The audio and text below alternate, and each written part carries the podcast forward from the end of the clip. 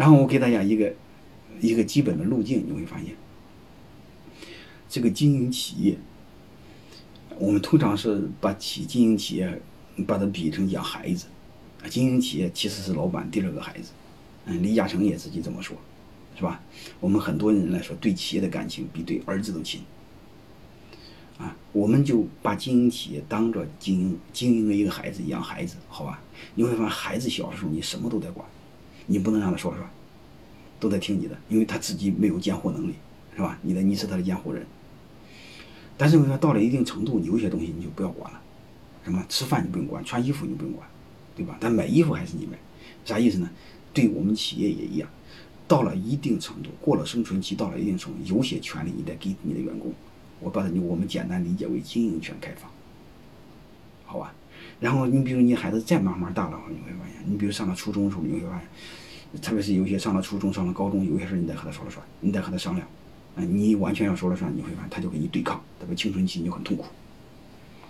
啊，但是这时候呢，你会发现，你你你你你有些东西还得养他，钱你还得给他。对吧？然后你比如在大了大学毕业会工作的时候，你会发现，你说什么都说了不算，他能听你的就是万幸。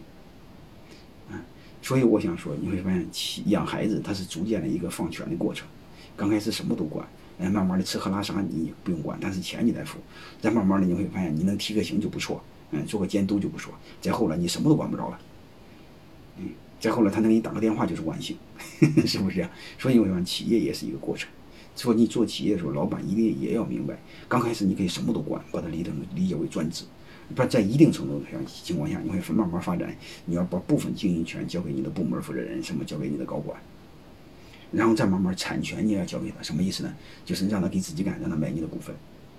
但是，一旦买了你的股份，他是企业的主人，大事你要和他商量，叫决策权要开放。这时候你你这时候你会发现，你就成了决策人之一，而不是唯一。对吧？然后你慢慢的可以再往后退，退到什么程度？你比如你老了七老八十了，你再做决策，你糊老糊涂了，怎么做决策？你可以做一个监督就行了，让他们做决策，或者让你儿子和他们一起参与决做决策。如果你儿子有别的爱好的话，你儿子只做监督就好了，让他们按规则做决策。这样你的企业不就可以继续延续吗？你看皇室，君主立宪制国家，这个国家法律上是皇室的，但是皇室不参与决策，皇室只做监督。是不是这样？一旦你各个政坛、各个政治之间狗咬狗咬不开的时候、僵持的时候，这时候皇室虽然没有权利，但是他可以一锤定江山。你比如前一段时间马来西亚是所谓这个政坛发生震动，然后所谓有后门政府，最终你会发现议会之间来回摆弄不平，都想认为主格都可以当首相，最终谁说了算？国王说了算。啊，平常国王一点权利都没有，什么权利都没有，啊，而且他违法的话，他没有发外发外权。你像泰王是可以不受法律的制裁，马来西亚的王是受法可以受法律的制裁的，啊，但是你会发现他几乎没有任何特权，但是你会发现这个时候他就有特权，啊，所以你会发现企业它是这么个成长路径，所以你会发现就像这个路径，你知道，像换句话说，这地图你有了，你走哪你一看地图往前走就好了嘛，对吧？你要没地图，你会发现你就乱走，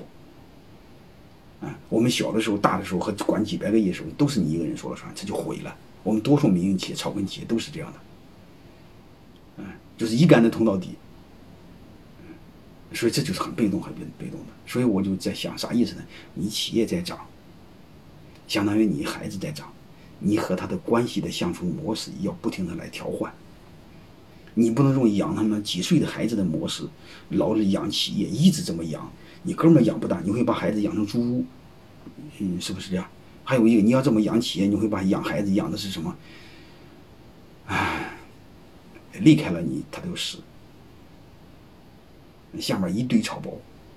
所谓的虚假繁荣没有用，累死你。啊，所以我不建议大家这么做，好吧？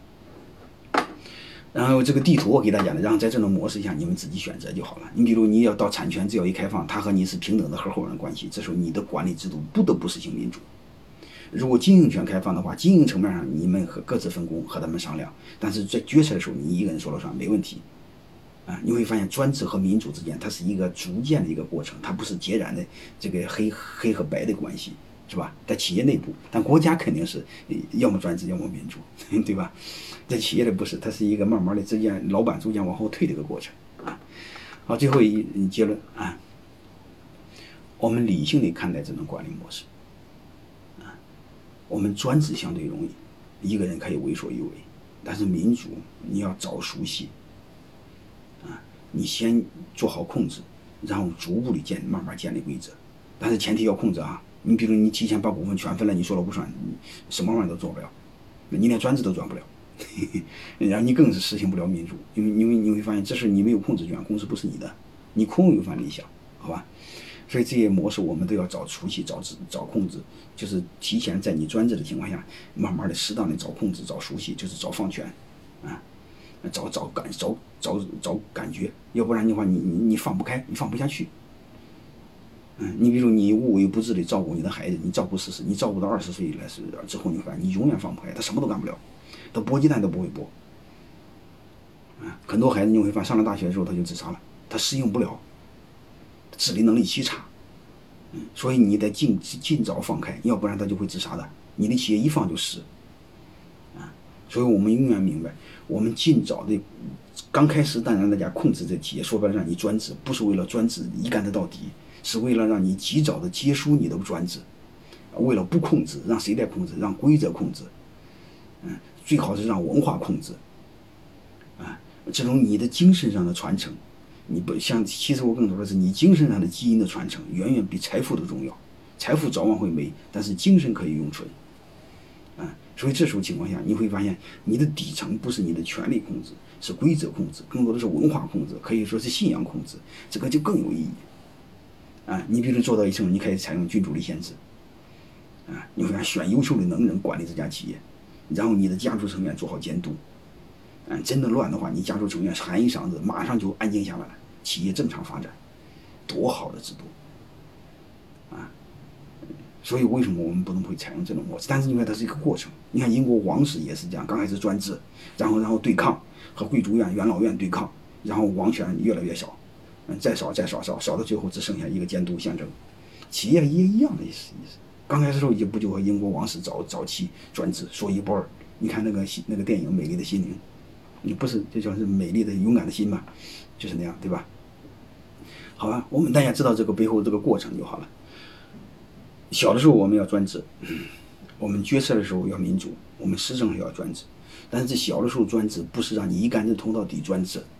你专制的目的是为了将来不专制。能明白了吗？你只有这样，企业才能走得更远，走得更久，才能会传承，而且更多的能传承你的精神。嗯，就是当你企业不在的时候，你精神还在，那就不就不就实现了永生吗？嗯，这事想起来就很有意义。你比如你死了几百年之后，你会发现你的企业还在，大家还背你的名言，是不是想起来就很幸福？啊，好吧，这节课就和大家分享到这儿啊。嗯，虽然是虚的，但是更多的是影响大家的思维。就是说白了，你知道你未来要怎么做，啊，这个比你知道现在该怎么做更有意义，嗯，因为我们要用未来来指导现在，不能用现在来指导未来。